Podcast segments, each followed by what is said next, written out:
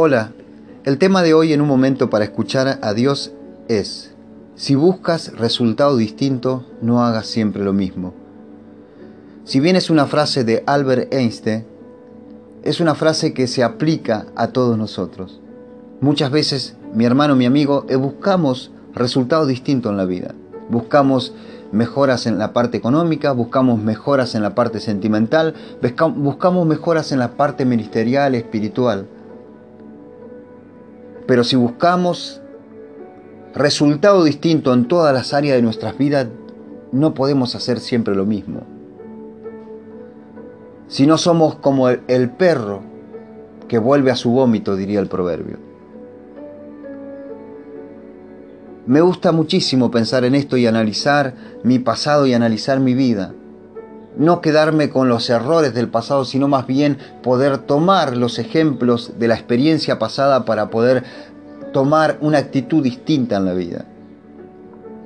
Si bien he crecido en algunos ámbitos de la vida espiritual, a lo largo de los años he notado patrones de conductas que han sido repetitivos. Llámelo errores, llámelo equivocaciones, atado, llámelo atado a los vicios, atados a los pensamientos. Lo cierto es que si queremos ver resultados diferentes en nuestra vida, no podemos hacer siempre lo mismo. Y yo digo esto, pero a la vez me analizo y analizo todo lo que, lo que significa para mí cambiar tipos de conducta, cambiar tipos de pensamiento. Y, y céntrese solamente en los pensamientos, analícese cada mañana cuando se levanta, ¿qué piensa? Cada día cuando enfrenta una situación particular, ¿qué piensa? Cada vez que va al trabajo, ¿qué piensa? Cada vez que va a orar, ¿qué es lo que piensa? El pensamiento es una parte muy importante en la mentalidad del hombre. Esto lo entendí hace algunos años atrás. Cuando yo entendí esto, miré para atrás y me di cuenta de que había caminado distinto, que había caminado equivocadamente que si bien amaba a Dios y amaba todo lo que significaba para Dios y mi corazón estaba dispuesto a seguir a Dios, mi forma de pensar, mi forma de ver la vida, mi forma de repetir los errores era siempre lo mismo. No tenía un proyecto de vida a futuro, claro. Solamente vivía en los sueños, porque a veces nos estancamos en los sueños y, y en los sueños como imaginación de un futuro ideal. No sé si me explico. Porque nosotros soñamos y nos emocionamos con el sueño. En algunos casos esperamos profecías, palabras de Dios, vamos a un lugar, vamos a otro, esperamos que un hermano nos diga Dios está haciendo algo para ti en, en tanto tiempo.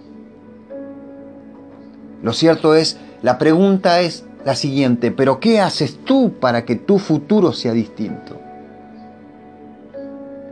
Cuando esta realidad y cuando esta palabra golpeó mi vida, de tal forma que pude notar que todo lo que había hecho no había sido lo correcto.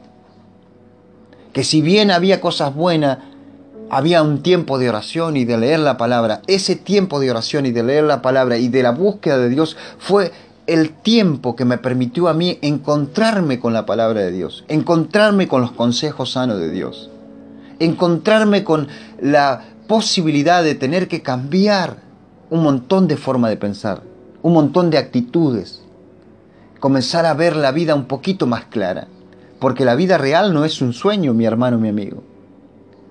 Usted puede emocionarse porque se imagina un sueño de lo que puede llegar a ser su vida, o de lo que Dios puede hacer en su vida. Pero Dios dejó escrito una palabra, una palabra que nos sirve a nosotros para tomar decisiones en la vida, sino para qué están los consejos de la palabra de Dios para que nosotros recibamos las cosas como por arte de magia. No, la Biblia nos enseña a tener disciplina hasta en nuestra forma de pensar. La Biblia nos enseña a tener disciplina hasta en nuestra conducta. La Biblia nos enseña a tener disciplina a la hora de tomar decisiones, a la hora de pensar en nuestro futuro. Mi hermano, mi amigo, usted es un cristiano y por ser un hijo de Dios, Usted es una persona pensante.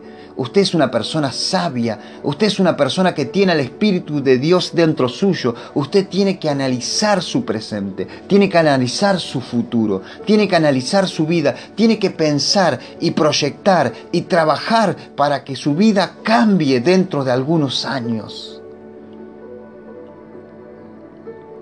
Recuerdo que la primera vez que escuché este tipo de mensaje, yo estaba encerrado en una forma de pensar.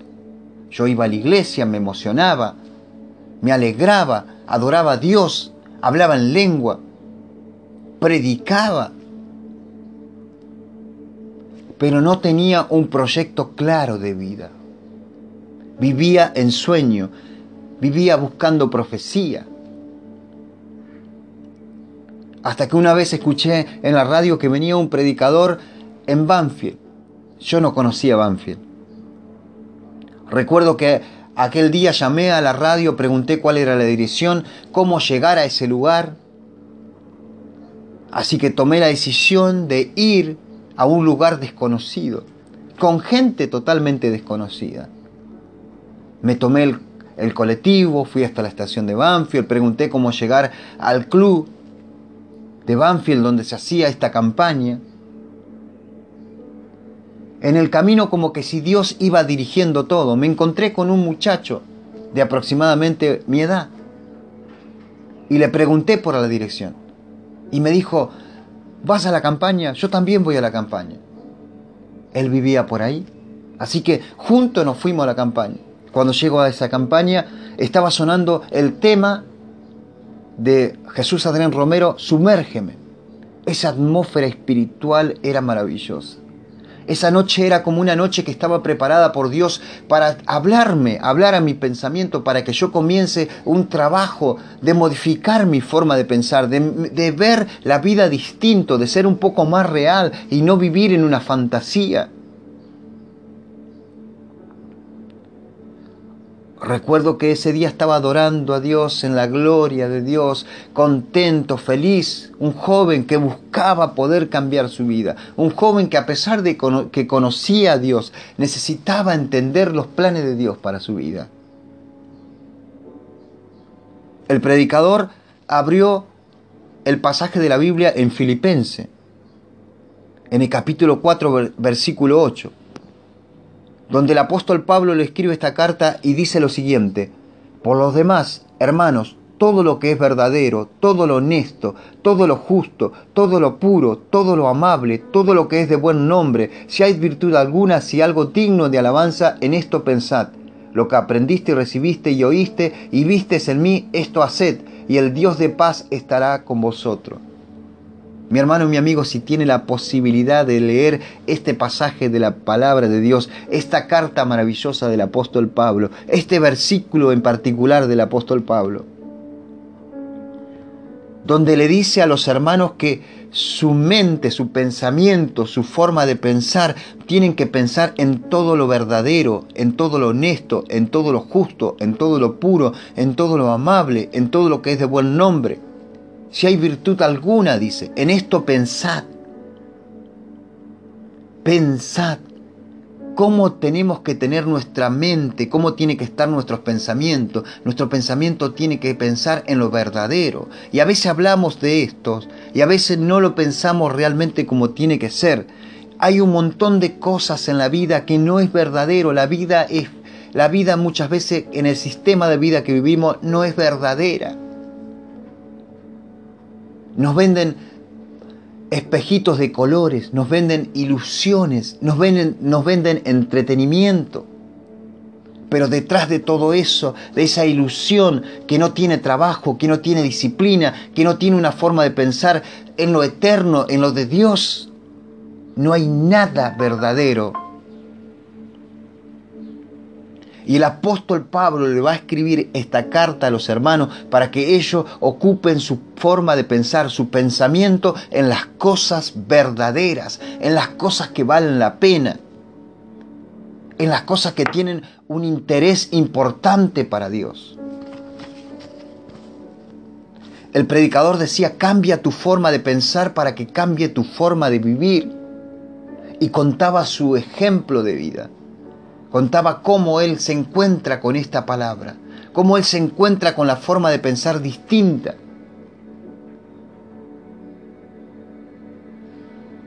En todo lo justo, en todo lo puro, en todo lo amable, en todo lo que es de buen nombre, si hay virtud alguna en esto pensad.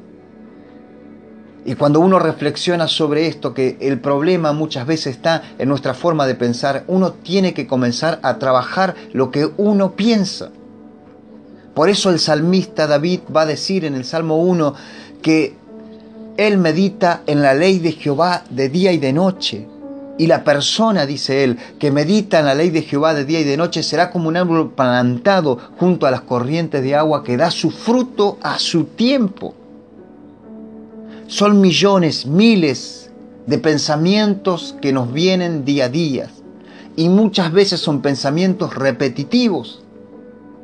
Por eso si quieres cambiar tu destino, no hagas lo que haces siempre. Si quieres cambiar tu vida, no hagas lo que haces siempre. Si quieres cambiar tu vida, no pienses lo que piensas siempre. Si quieres cambiar tu vida, no pienses en el miedo que siempre piensa. Si quieres cambiar tu vida, no pienses en el estancamiento que siempre piensa. Si quieres cambiar tu vida, no pienses en los celos que siempre tienes. Si quieres cambiar tu vida, no pienses en el estancamiento que siempre tienes. Tienes que cambiar tu forma de pensar para que cambie tu forma de vivir. Si queremos resultados distintos en nuestras vidas, tenemos que cambiar nuestra forma de pensar, nuestra forma de vivir. No podemos hacer siempre lo mismo. Y la palabra de Dios es una espada de doble filo que va para que corta de un lado y que corta de otro, que corta al que escucha y que corta al que habla, porque así nos habla Dios. Yo intento comunicar lo que la palabra de Dios me habló a mí y me habla a mí. Y ustedes intentan comunicar lo que Dios les habla a ustedes.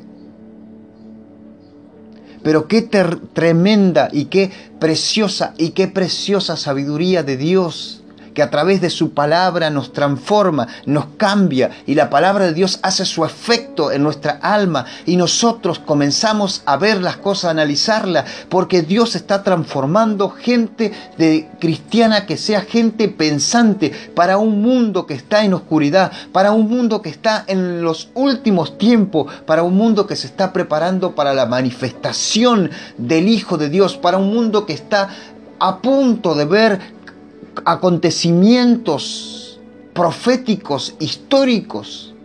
Vivimos tiempos distintos, la maldad se ha multiplicado, los tiempos son difíciles. A veces pensamos que estamos tan lejos, pero estamos tan cerca, somos más parecidos a Sodoma y a Gomorra.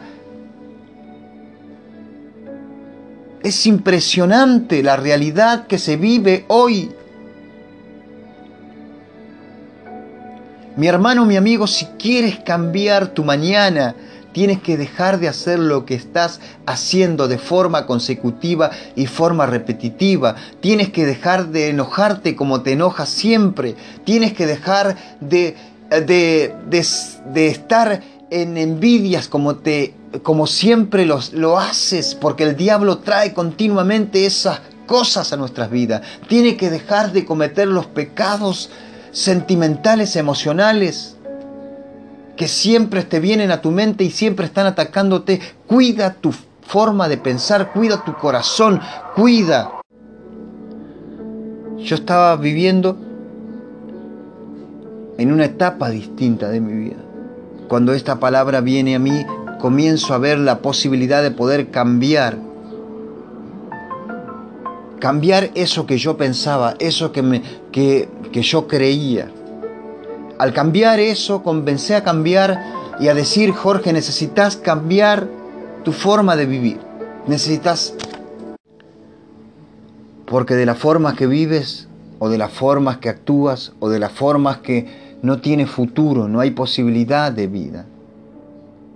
Al cumplir los 29 años me di cuenta de que necesitaba estudiar, que necesitaba capacitarme, que necesitaba por las posibilidades del futuro, caminar en otra dirección.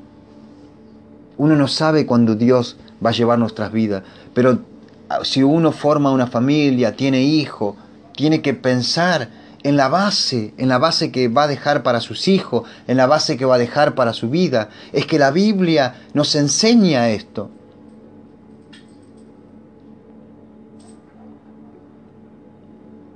La Biblia nos enseña a mejorar como persona.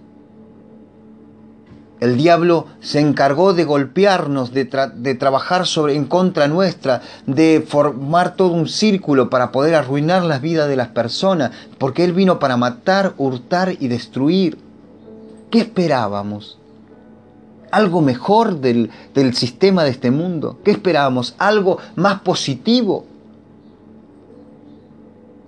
El sistema nos arruina tanto en la salud, nos arruina tanto en lo económico, nos arruina tanto en lo sentimental, nos inculca cosas que en realidad no son verdades y que en realidad no nos hacen felices.